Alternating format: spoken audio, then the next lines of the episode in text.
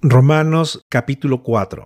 Humanamente hablando, Abraham fue el fundador de nuestra nación judía. ¿Qué descubrió él acerca de llegar a ser justo ante Dios? Que si sus buenas acciones le hubieran servido para que Dios lo aceptara, habría tenido de qué jactarse. Pero esa no era la forma de actuar de Dios, pues las escrituras nos dicen, Abraham le creyó a Dios y Dios consideró a Abraham justo debido a su fe. Cuando la gente trabaja, el salario que recibe no es un regalo, sino algo que se ha ganado. Pero la gente no es considerada justa por sus acciones, sino por su fe en Dios, quien perdona a los pecadores. David también habló de lo mismo cuando describió la felicidad de los que son declarados justos sin hacer esfuerzo para lograrlo. Oh, qué alegría para aquellos a quienes se les perdona la desobediencia, a quienes se les cubren los pecados, Sí, qué alegría para aquellos a quienes el Señor les borró el pecado de su cuenta. Ahora bien, ¿es esta bendición solamente para los judíos o es también para los gentiles incircuncisos?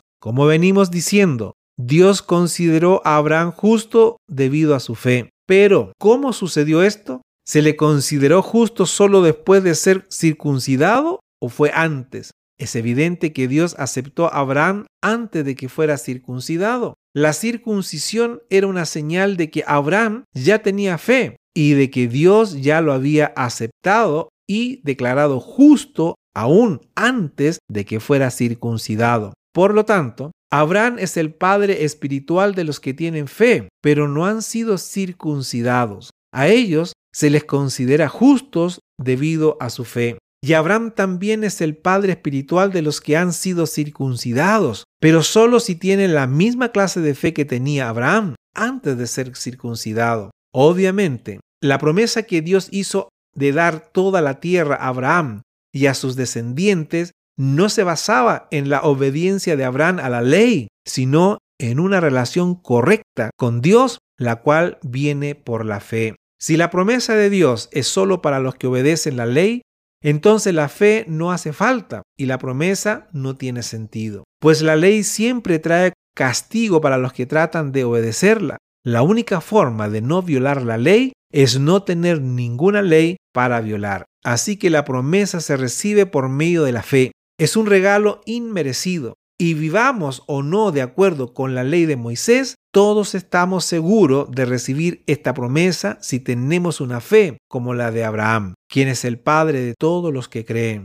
A eso se refieren las escrituras cuando citan lo que Dios le dijo, te hice padre de muchas naciones. Eso sucedió porque Abraham creyó en el Dios que da vida a los muertos y crea cosas nuevas de la nada. Aun cuando no había motivo para tener esperanza, Abraham siguió teniendo esperanza porque había creído en que llegaría a ser el padre de muchas naciones, pues Dios le había dicho, esa será la cantidad de descendientes que tendrás. Y la fe de Abraham no se debilitó a pesar de que él reconocía que por tener unos 100 años de edad, su cuerpo ya estaba muy anciano para tener hijos, igual que el vientre de Sara. Abraham siempre creyó la promesa de Dios sin vacilar. De hecho, su fe se fortaleció aún más y así le dio gloria a Dios. Abraham estaba plenamente convencido de que Dios es poderoso para cumplir todo lo que promete y debido a su fe, Dios lo consideró justo. Y el hecho de que Dios lo considerara justo no fue solo para beneficio de Abraham, sino que quedó escrito también para nuestro beneficio